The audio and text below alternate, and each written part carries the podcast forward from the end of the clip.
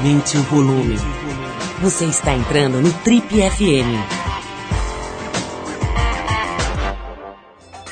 Bom, hoje o assunto é inovação, tecnologia, novas mídias, como filtrar o excesso de informação a que a gente é exposto toda hora e mais um monte de outras coisas bacanas, mas de um jeito simples e divertido. Para falar sobre todas essas coisas, a gente vai trazer hoje aqui um dos pioneiros da internet brasileira, professor da ECA, a Escola de Comunicação e Artes da USP, e PhD em Comunicação Digital, Luli Radfarer, que é, além de tudo, uma figura. O cara fala sobre tudo de uma forma simples, divertida e muito clara.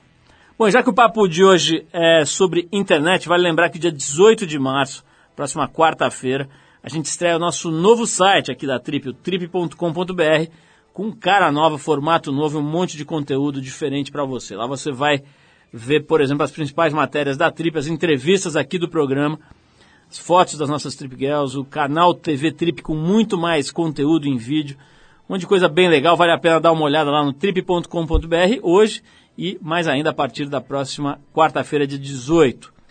Bom, ainda hoje por aqui você confere os músicos Herbert Viana, dos Paralamas e Cassim, da Orquestra Imperial, e o produtor musical Miranda, responsável pelo lançamento de algumas das mais importantes bandas aqui do Brasil, falando sobre o guitarrista Chimbinha, da banda Calypso. Chimbinha que deu uma entrevista muito engraçada e reveladora para as páginas negras da Trip, que está nas bancas a partir de agora, né? Saiu esses dias. Mas vamos começar o programa com música de boa qualidade com banda brasileira nova. Os paranaenses do Nevilton passaram um bom tempo tocando lá em Los Angeles, na Califórnia, e voltaram agora para o Brasil apresentando um som bem interessante, uma espécie de indie rock com letras em português. O trio tem feito boas apresentações pelo Brasil e a qualidade do som deles tem chamado muita atenção. Por aqui do Nevilton, vocês vão ouvir a faixa A Máscara. Depois da música tem Herbert Viana, Miranda e Cassim falando sobre o fenômeno Calypso e o guitarrista Chimbinha que está nas negras, nas páginas negras e na capa da trip desse mês. Vamos agora de Nevilton, vai lá.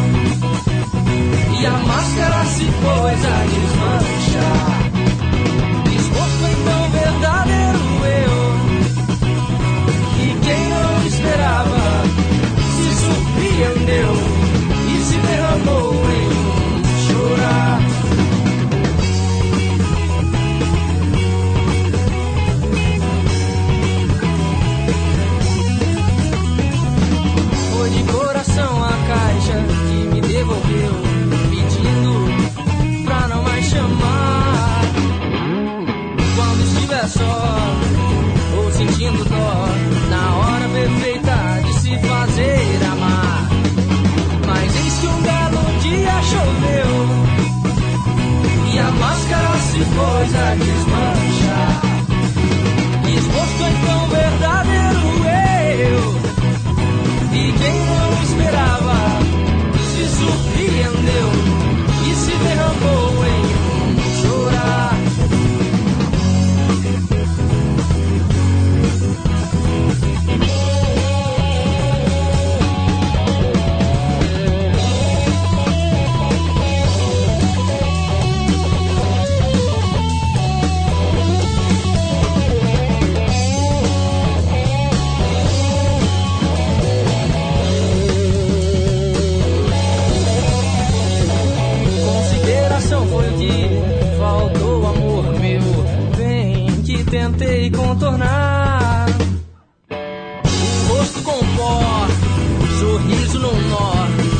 máscara feita se fazer amar. Mas este um belo dia choveu e a máscara se pôs a desmanchar. Exposto então verdadeiro eu e quem não esperava se surpreendeu e se derramou em um chorar. E quem não esperava se surpreendeu.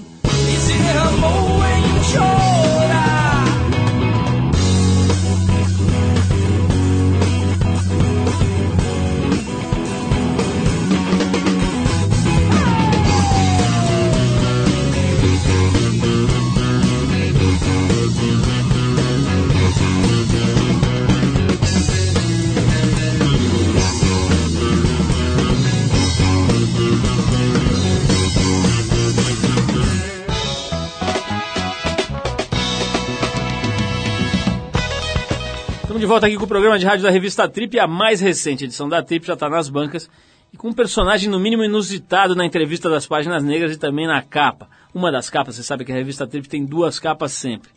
Estamos falando da figura que é um dos maiores, na verdade o maior sucesso da indústria fonográfica brasileira atualmente. Enquanto o mercado da música vai somando prejuízos e perdas, ele, junto com a mulher, vendeu 12 milhões de discos e se tornou um dos artistas mais populares do país. Isso detalhe, né? Sem precisar de apoio de gravadoras, de mídia, de rádio, de programas de televisão, de nada. O cara é o Chimbinha, estamos falando do Chimbinha. Você ainda não ouviu falar nesse cara, vale a pena se inteirar, se atualizar.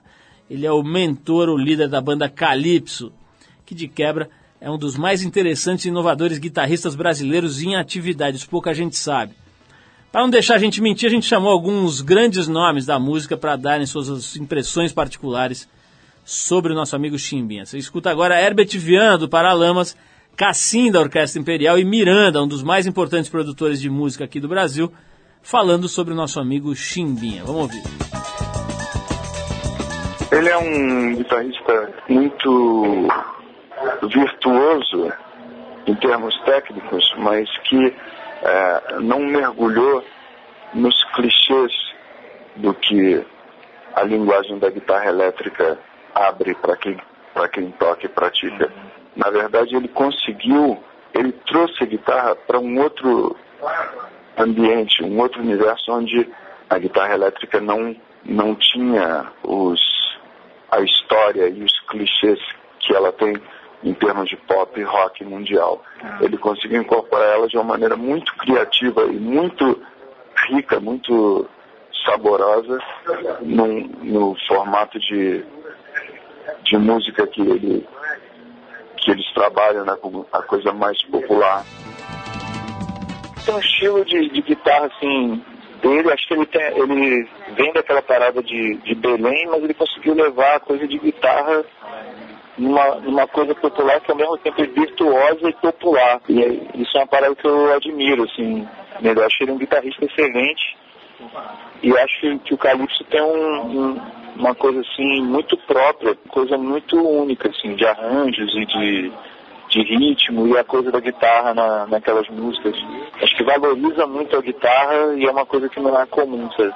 Uma coisa que não tem no axé, que não tem nos pagodes e, e eu acho legal. Para mim, o Chibi é um dos maiores guitarristas da história da música brasileira, tanto em habilidade quanto em criatividade.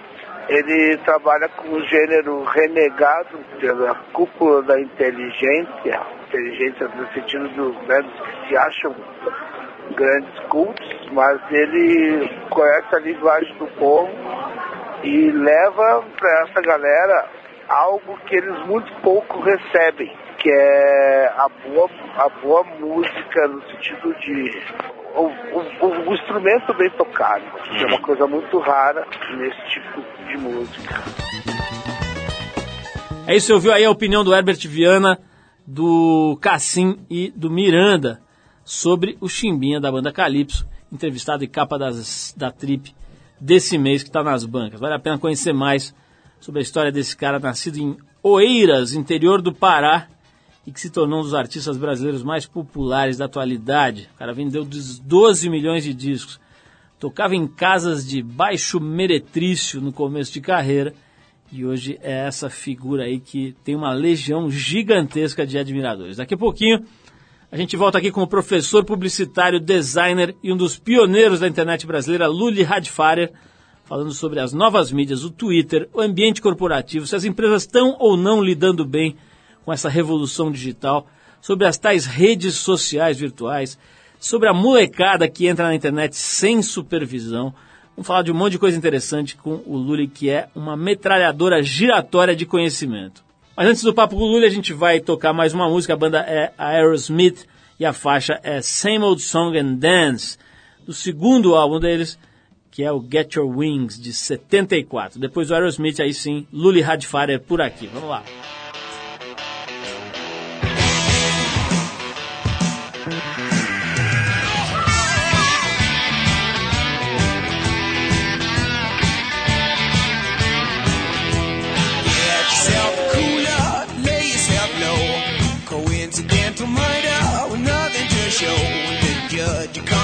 Frustration go to his head. His wife's aggravation, you soon end up dead. It's the same old story, same old song and dance, my friend. It's the same old story, same old song and dance, my friend. Shady looking loser, you played with my gun. No smooth face lawyer could get you undone.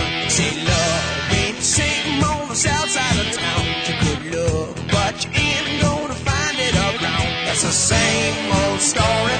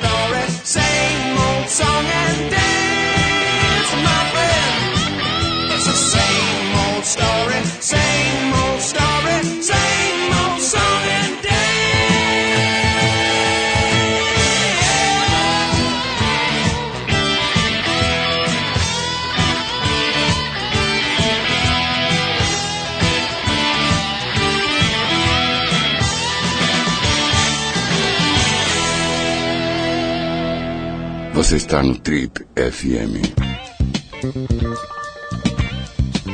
Ele é um dos pioneiros no trabalho com a internet aqui no Brasil e dirigiu os departamentos de web de algumas das maiores agências de propaganda e de portais aqui do Brasil. PhD em Comunicação Digital pela ECA, Escola de Comunicação e Artes da USP.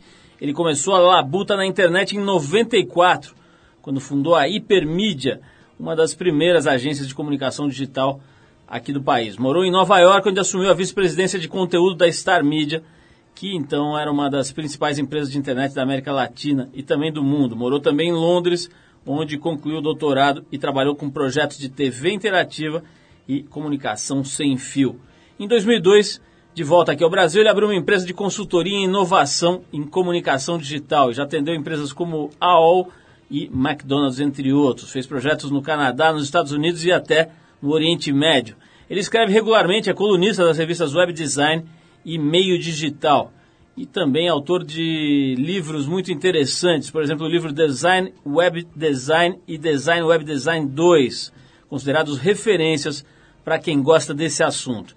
Também escreveu um outro livro muito divertido, pelo que eu já ouvi, já ouvi falar, ainda não li, mas já sei que o assunto é curioso e divertido, fala um pouco sobre as mazelas do mundo corporativo, que é o livro A Arte da Guerra para quem mexeu no queijo do pai rico.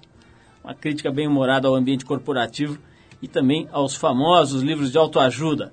Estamos falando do Luli Hadfarer, o homem mais multitarefas do que esses celulares de última geração, que além de professor na Escola de Comunicação e Artes da USP, também dá palestras, seminários em quase todos os eventos sobre tecnologia, inovação, design e internet. Aqui no Brasil você vê o nome dele em destaque. A gente estava afim de saber um pouquinho sobre essa suposta revolução da internet, da tecnologia, essas mudanças todas que ela está causando no mundo. Suposta não, né? Isso é um fato, mas talvez seja um pouco superestimado. Às vezes, enfim, é disso que a gente quer falar hoje com o nosso convidado aqui, o Luli Radfare. Lula, Luli, é, obrigado por você ter vindo. Já estou te confundindo com o presidente, de tanta importância que a gente está dando aqui à sua visita.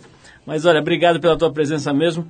A gente vai poder conhecer um pouco mais aí do teu trabalho, né? Tanto acadêmico quanto o trabalho no mundo corporativa, dos negócios e tal.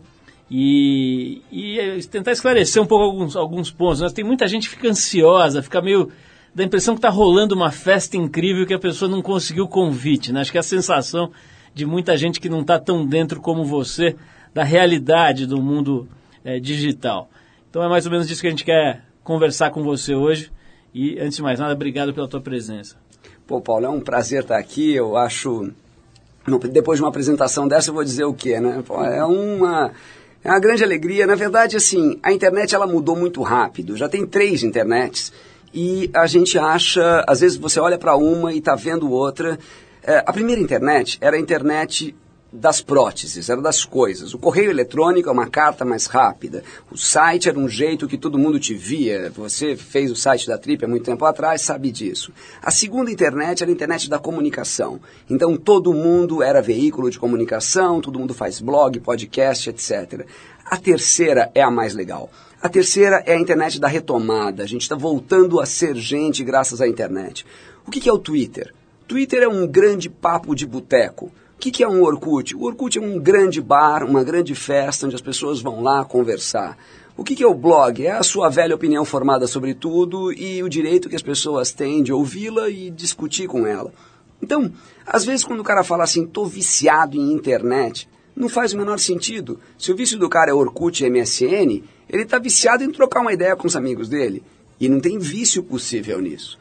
Então, é, eu acho que o maior problema que as pessoas têm hoje na internet é que você precisa parar para pensar onde você está antes de sair correndo, antes de tentar pegar e entender o que está fazendo. Se você vai comprar um iPhone, colocar um chip pré-pago nele e gastar o iPhone para falar, amigo, você está usando uma Ferrari para manobrar, não é exatamente feito para isso. Né?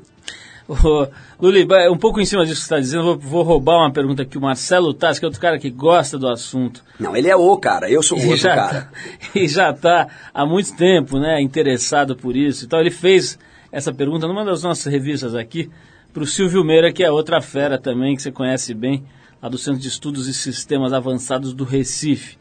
Ele perguntou simplesmente o seguinte, é a pergunta que eu transmito para você. Se a internet fosse uma novela em que capítulo a gente estaria agora, nesse minuto? O trailer. A gente está no trailer. A novela nem começou ainda, sabe? A gente não faz ideia quem é bandido, quem é mocinho, e muito menos se o Salomão Ayala vai morrer, sabe? As pesquisas de Ibope não dizem porcaria nenhuma, e é, a gente não sabe nem se a novela vai para o ar. Então, na verdade, é, aí que tá, a gente está na beirada de uma história tão grande que daqui a pouco não dá mais para dizer o futuro.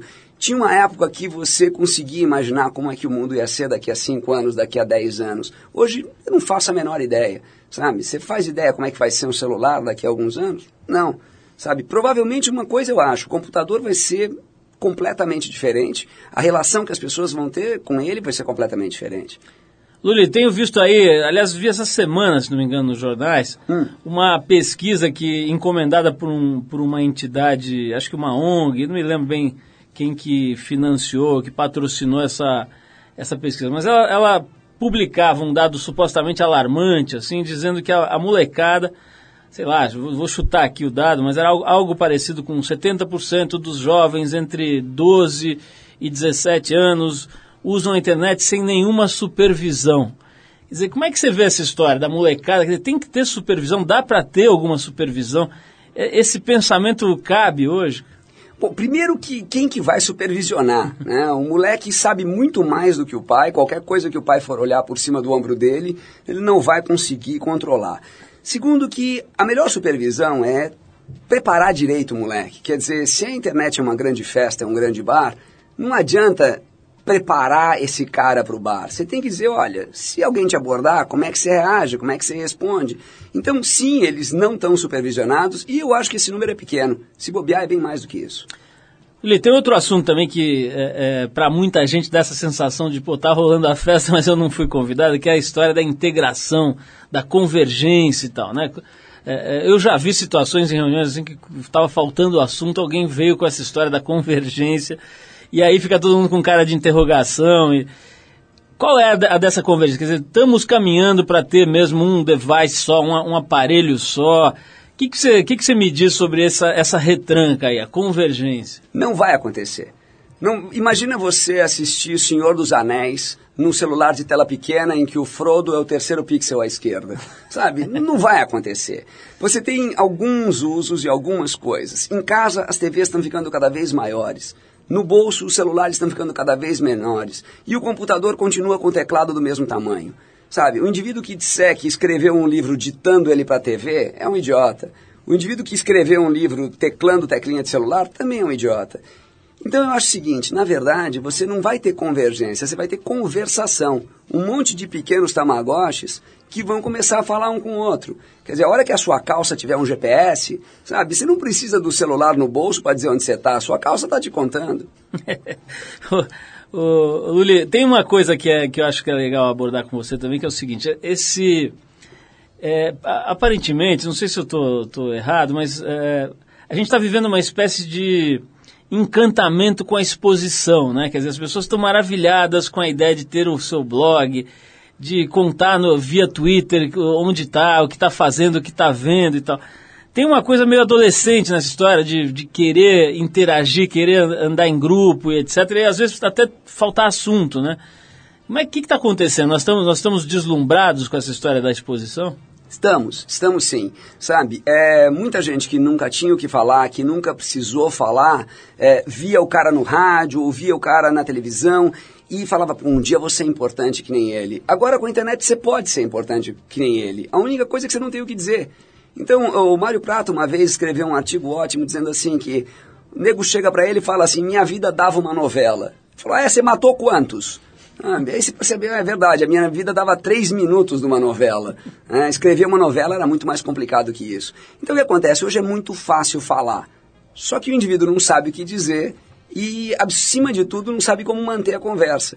Luiz, nós vamos dar um break para ouvir uma música aqui de uns caras que estão chegando para tocar aqui no Brasil, que é o Radiohead. Né? Eles se apresentam no próximo dia 20 no Rio e dia 22 aqui em São Paulo. A gente vai se preparando aqui, tocando um pouco dos sons dessa banda que é respeitadíssima pela molecada e pelas pessoas, enfim, de todas as idades que sabem olhar coisa de boa qualidade. É, e queria dar um toque também aqui, eu não falei no começo do programa, mas segundo consta, hoje, para quem está ouvindo a gente, hoje dia 13 de, de março, a internet completa 20 anos.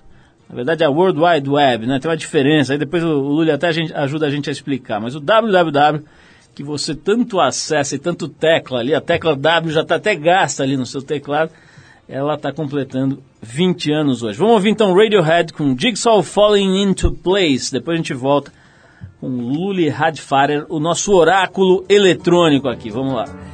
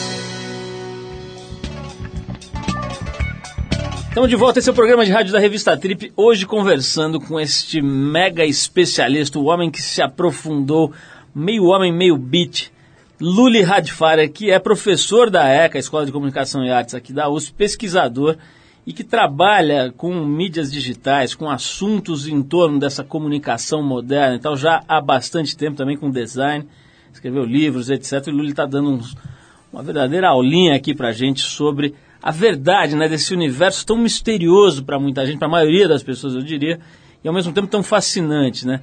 Luli, é, como é que é? eu estava vendo esses dias aquele blog daquela véia de 97 anos, né, que fica colocando os pensamentos dela, etc. Eu vi pela primeira vez esses dias, né?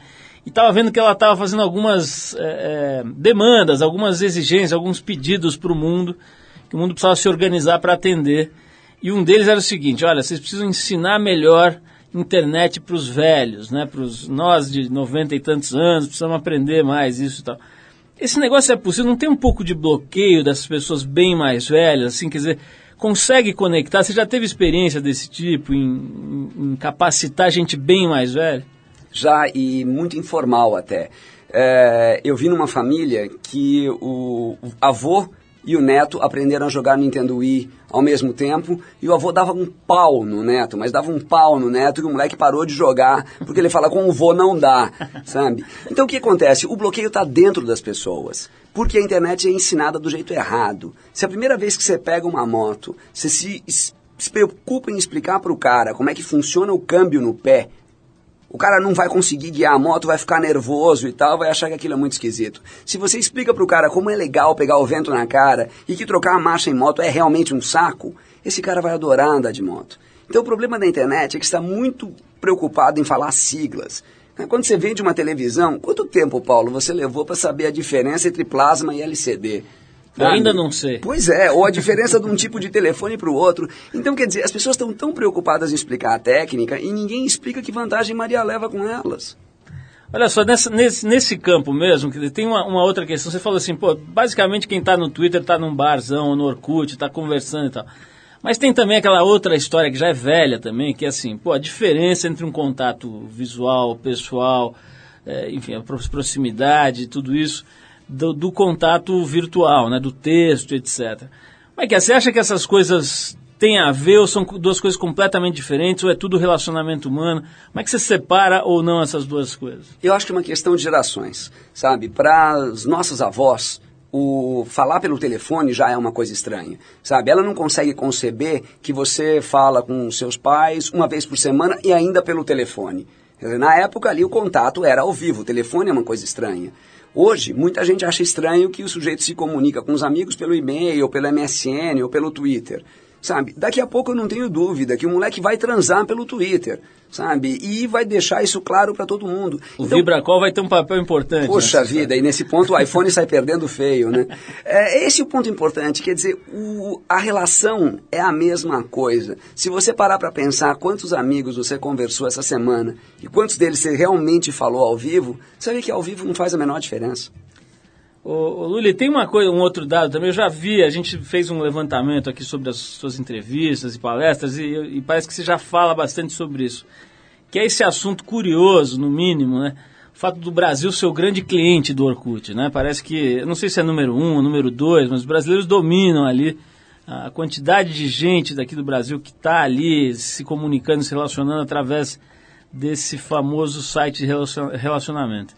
É, parece que você tem uma opinião diferente aí. Você disse que o buraco é mais embaixo que o tempo que o brasileiro gasta nesse tipo de site tem a ver com a falta de conteúdo bom em português. Sim. Fala um pouquinho disso. Isso é muito importante. Quando você fala assim, ah, o indivíduo passa oito horas uh, por semana na internet e ele está o tempo todo no Orkut. Por quê? Porque não tem nada para ele. Se você tem um nível de instrução baixo, você vai perceber que a internet fala inglês, que a internet é tecnicamente complicada, que a internet depende de um computador mais sofisticado. Então, existe onde é, ensinar o cara a pintar uma casa na internet? Talvez exista. Onde? Não sei. Existe como aprender inglês na internet? Talvez exista. Onde? Não sei. Então, quando o cara procura, procura, procura e não vê nada, o que, que ele vai fazer? Ele vai bater papo com os amigos. Então, você vê os tais telecentros num poupa-tempo, numa estação de trem, de metrô. Ah, não, o governo entrou com computadores de graça para acessar a internet. Você percebe que o governo está dando é cachaça de graça para os caras que ficam ali trocando ideia. Então, na verdade, não adianta você investir em máquina, sabe? Um monte de gente pensa, máquina é legal, máquina arranja voto, né? máquina fala, pô, olha que bonito a máquina. Adianta investir no professor, adianta investir no conteúdo, só que conteúdo não aparece. Então, o que, que tem que fazer? Tem que pegar o cara e explicar assim, olha, o que, que você vai fazer de verdade no computador? E você percebe o seguinte, se fizer a pergunta geral, eu fiz o currículo, ok, currículo leva 15 minutos. Eu fiquei no Orkut, e ok, aí você baixou Lost e você ficou em pornografia, que você não quer contar para ninguém. Porque conteúdo de verdade não tem. Então esse é um problema muito sério. E essa história toda das, da, da, da suposta inclusão digital, as lan houses em favelas, etc.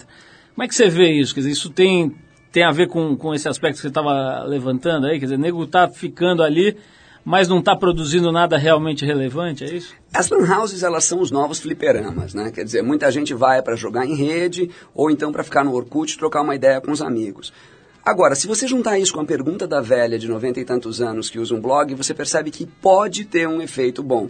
Se as pessoas começam a usar as lan, as lan houses, elas vão perceber que preciso de conteúdo e elas começam a demandar conteúdo e daí o indivíduo coloca conteúdo lá dentro. É fazer o caminho pela contramão, é dar a volta mais longa, mas já é algum caminho. Ô, ô Lúlia, eu vou fazer mais uma pausa para tocar uma música, mas depois vou querer saber de você o seguinte. Claro que é complicado generalizar e tal, mas eu vou lançar essa pergunta no ar, depois a gente esmiuça. Será que as empresas estão sabendo trabalhar com essas ferramentas de Não. redes sociais, etc? Não era para você responder, mas não faz mal. Já deixa esse não no ar aí e a gente vai ouvir. é, depois a gente vai entender melhor esse não, mas agora a gente vai ouvir uma banda indie norte-americana chamada Death Cab for Cutie, or Cutie, sei lá qual é a pronúncia aqui certa, mas enfim, é uma banda interessante aqui do- dos Estados Unidos que a gente vai mostrar para vocês a faixa No Sunlight do mais recente álbum desse grupo chamado Narrow Stairs, lançado em maio de 2008. Depois do Death Cab for Cutie, ou Cutie, sei lá, a gente volta com o Luli Hadfarer, esse eu sei falar, aqui no Trip. Vamos lá.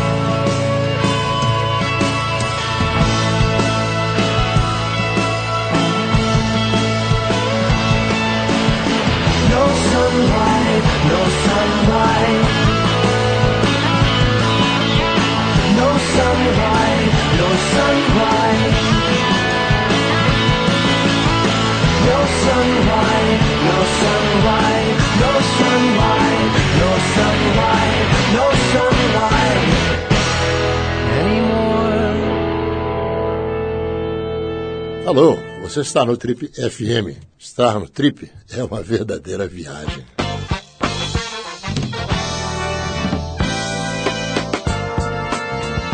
Estamos de volta, a gente ouviu aí a faixa, agora corrigindo, agora falando direito, Death Cab for Cutie, que é, que é o diminutivo de cute, que é bonitinha, bonequinha, alguma coisa assim. Então tá aí a música da banda e a Narrow Stairs, do, do disco, né, Narrow Stairs, do, a faixa No Sunlight que a gente rolou agora. Mas vamos voltar a conversar com o Lully aqui. Lully, fiz, te fiz a pergunta, deixamos no ar aí, você já deu uma adiantada, quer dizer, claro que é difícil generalizar, tem uns que estão melhor, outros pior, mas assim, a, a impressão que eu tinha, e você já confirmou de largada, é que as empresas estão boiando feio, né? Quer dizer, me lembra um pouco aquele negócio do. do- Como é que chama? Aquele mundinho virtual que foi. Second uma, Life. Second Life, que foi uma coisa, assim, você via todos os diretores de, de marketing correndo em círculos nas empresas. Precisamos entrar no Second Life, o fulano já entrou, o concorrente já entrou, e de repente aquilo esfarela, né? E, e perde completamente a, a relevância e tal.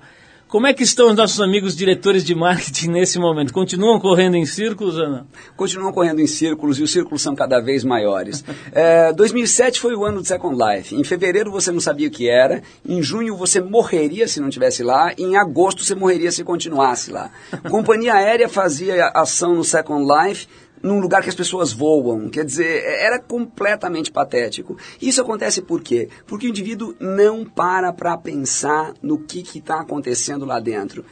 É, hoje em dia, você contrata um blogueiro para falar da sua empresa. É estranho.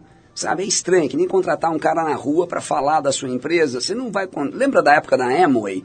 Sabe, que seus amigos viravam vendedor de sabonete? É mais ou menos a mesma ideia. Quer dizer, é, as empresas não sabem como se portar. Por quê? Porque o modelo está esfarelando, Paulo. Antigamente, você tinha uma única voz, que era a voz do governo ou a voz da igreja. Depois se passou a ter algumas vozes, que eram as vozes das empresas. Hoje todo mundo fala. E a empresa não pode comprar 300 mil pessoas para elas falarem. Então ela tenta chamar, ela, toda vez que ela chama alguém para fazer um blog para ela, ela tem que tomar um enorme cuidado, porque essa voz vai ser do cara ou da empresa. Existe uma coisa ainda pior, que são empresas pagando para o blogueiro falar bem dela. Ou blogueiro é a nova celebridade, né? Então você lança um celular e daí você dá os celulares para os blogueiros e leva os blogueiros para passear na Praia Grande e traz eles de volta, sabe? Quer dizer, e daí o blogueiro sai falando que aquele celular é uma maravilha. O blogueiro está jogando uma pá de cal na reputação dele e a empresa não está ganhando nada com isso. Lili, vamos falar um pouquinho de um, de um aplicativo muito útil, muito simples, até meio antigo, que é a transmissão de voz, né? A coisa do telefone. Hoje a turma ainda paga lá uma conta, muita gente ainda paga uma assinatura para ter lá aquele bichinho em cima da mesa para poder conversar, né? Estamos falando aí dos, dos, telefones em casa, dos telefones chamados fixos, né? A, a internet tem, o- os sistemas todos de comunicação digital tendem a acabar com isso, quer dizer, a tendência é você não gastar mais dinheiro para transmissão de voz? Sem dúvida. Na verdade é o seguinte, você quer saber como é que é o futuro? É fácil. É só olhar para as coisas que não fazem nenhum sentido e que você está usando hoje. Você vai, o futuro é isso, é o, é o mundo sem isso. No futuro o homem não vai voar, porque o homem voar é um problema sanitário, sabe? Mas no futuro você não vai ter um carro com marcha, sabe? Não sei que você queira, porque ele é esportivo. No futuro você não vai ter telefone também, por quê? Porque não faz sentido. Você vai pagar uma nota, fecha uma faixa de frequência para você falar com alguém. É, agora é engraçado isso. É, isso me lembra uma coisa muito divertida. Quando eu comecei a mexer com software que fala através da internet, eu achava que era coisa super moderna. Tô falando com um cara na Califórnia igualzinho a primeira vez que eu vi um site. Três anos depois, a mãe de um amigo meu, professora aposentada de psicologia, vai para o interior, no, no no banco do passageiro, com o notebook aberto, falando no Skype com as filhas pelo modem 3G do notebook. Então, quer dizer, aquilo que era inovador três anos atrás, hoje é terceira idade. Não adianta você se prender na tecnologia, porque ela envelhece muito rápido. Luli, então vamos aproveitar e, te transformar aqui na nossa pequena mãe de Ná e pedir para você prever um pouquinho o futuro de alguns apara- aparatos aqui, para a gente saber na tua visão o que vai acontecer com isso. Por exemplo, as televisões, né? Quer dizer, a gente vai continuar mais ou menos essa máquina aí, essa tela, elas vão ter acesso à, à internet, isso, isso já tem, né? Isso parece uma coisa meio óbvia. Mas o que, que acontece, na tua opinião, com esse, esse é, como é que se diz, esse, esse eletrodoméstico tão desejado, né? O que, que acontece com isso? A TV vai ficar cada vez maior, cada vez mais integrada no som de casa. O cara vai ter uma caverna de entretenimento na casa dele. É, por quê? Porque o cara tem medo de sair na rua, porque tem muito conteúdo bacana na internet, porque é o jeito dele conversar com os amigos. Daqui a pouco o cara põe um óculos, uma mistura de um óculos com um fone de ouvido, e ele vai ficar no quarto dele dançando sozinho e na verdade ele está numa festa, dançando com uma galera. Só que o pai dele olha e fala assim: Nossa, esse menino está sozinho dançando no quarto, tadinho. É que nem hoje o moleque no MSN.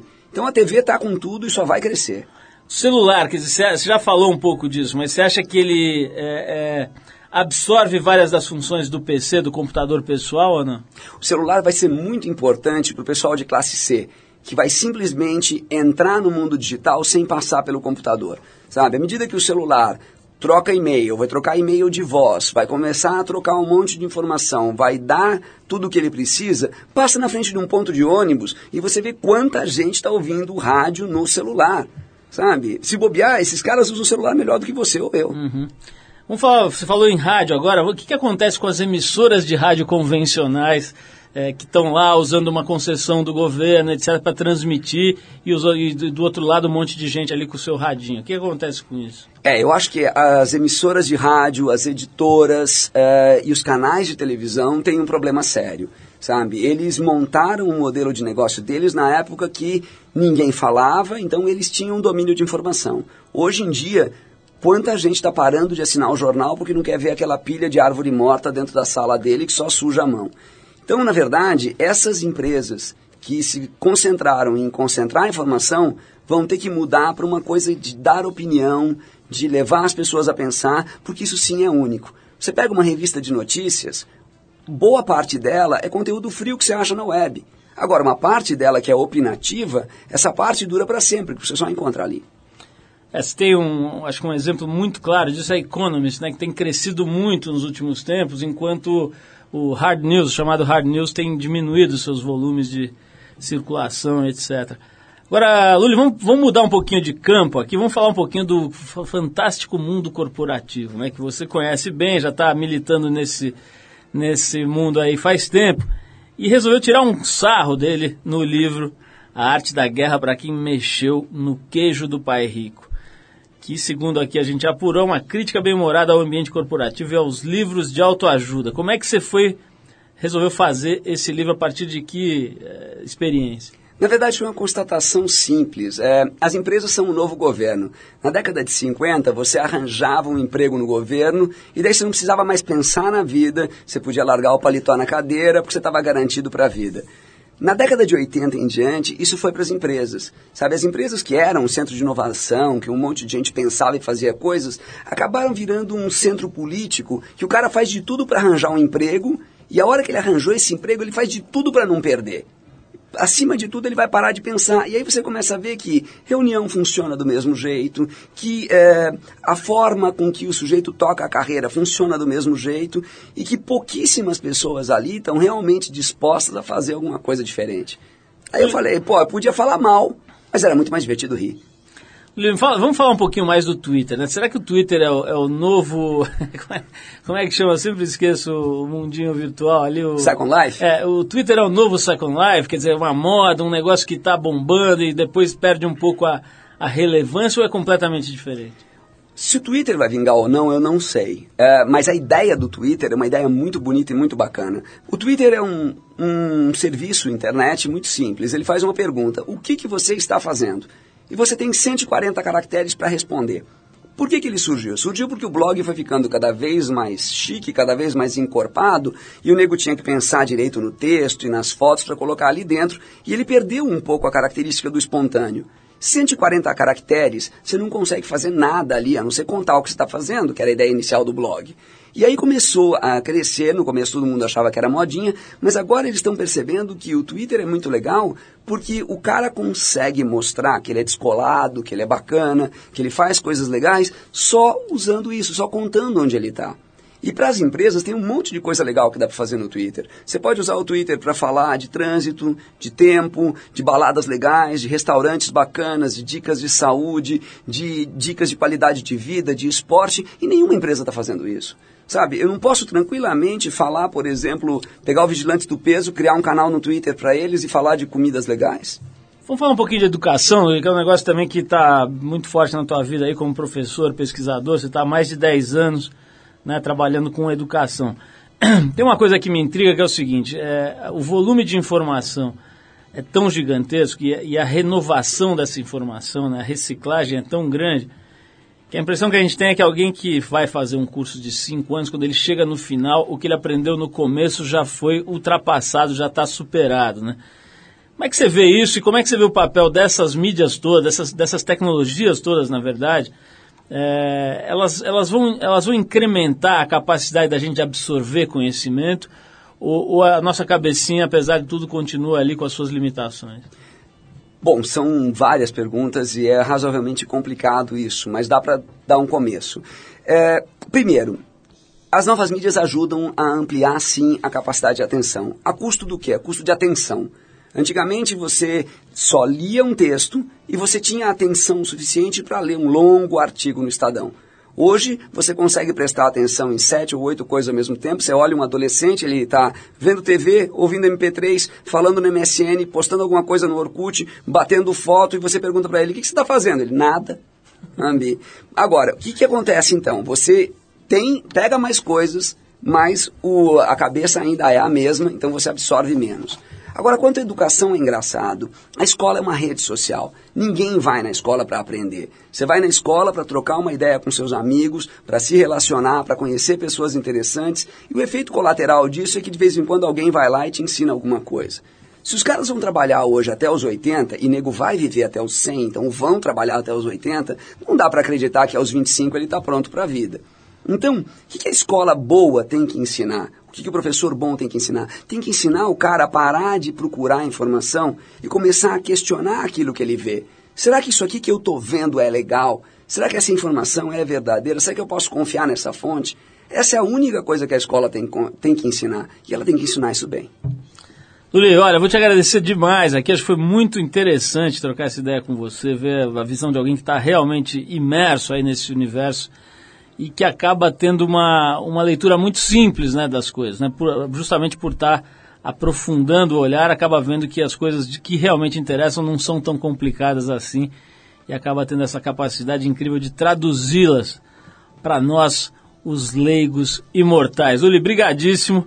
Vou tocar uma música aqui para fechar o nosso papo, que tem a ver com isso tudo que a gente fala, que a gente está falando aqui, que é I Heard It Through the Grapevine, do Marvin Gaye, Marvin Gaye, um belíssimo, uma música maravilhosa. E falando em música, a gente lembra que durante todo o programa de hoje você escutou ao fundo, de BG, né, de background, as músicas da banda brasileira Black Hill. Essa foi a nossa singela homenagem ao João Carlos Barroso, Barrozinho, grande trompetista e fundador em 76 da Black Hill, um grupo que revolucionou a música negra aqui no Brasil, misturou samba com jazz, com funk. Bom, vamos então com I Heard It Through the Grapevine. Luli, mais uma vez, obrigadíssimo aí.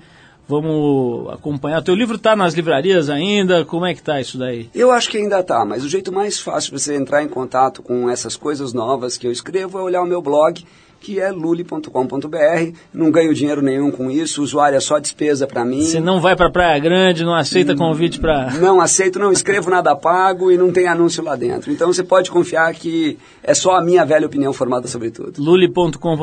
luli.com.br.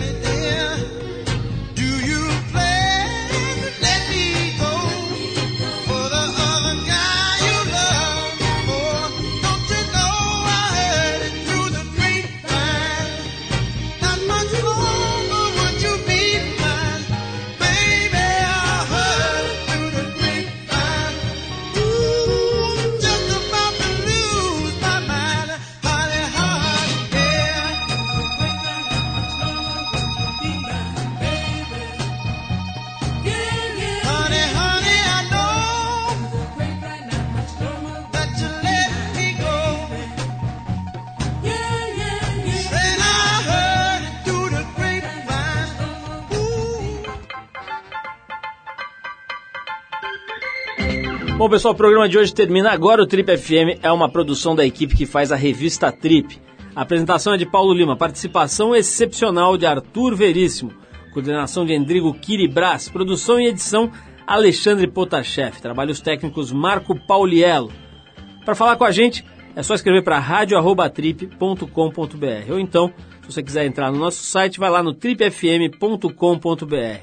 Lá, além de poder dar sugestões de músicas e de convidados, você vai encontrar um arquivo bem interessante com os nossos programas em diversas épocas aqui, os mais recentes, os mais antigos, para você ouvir ou para baixar no seu tocador de MP3. Na semana que vem a gente volta nesse mesmo horário com mais um Trip FM por aqui. Abração e até lá.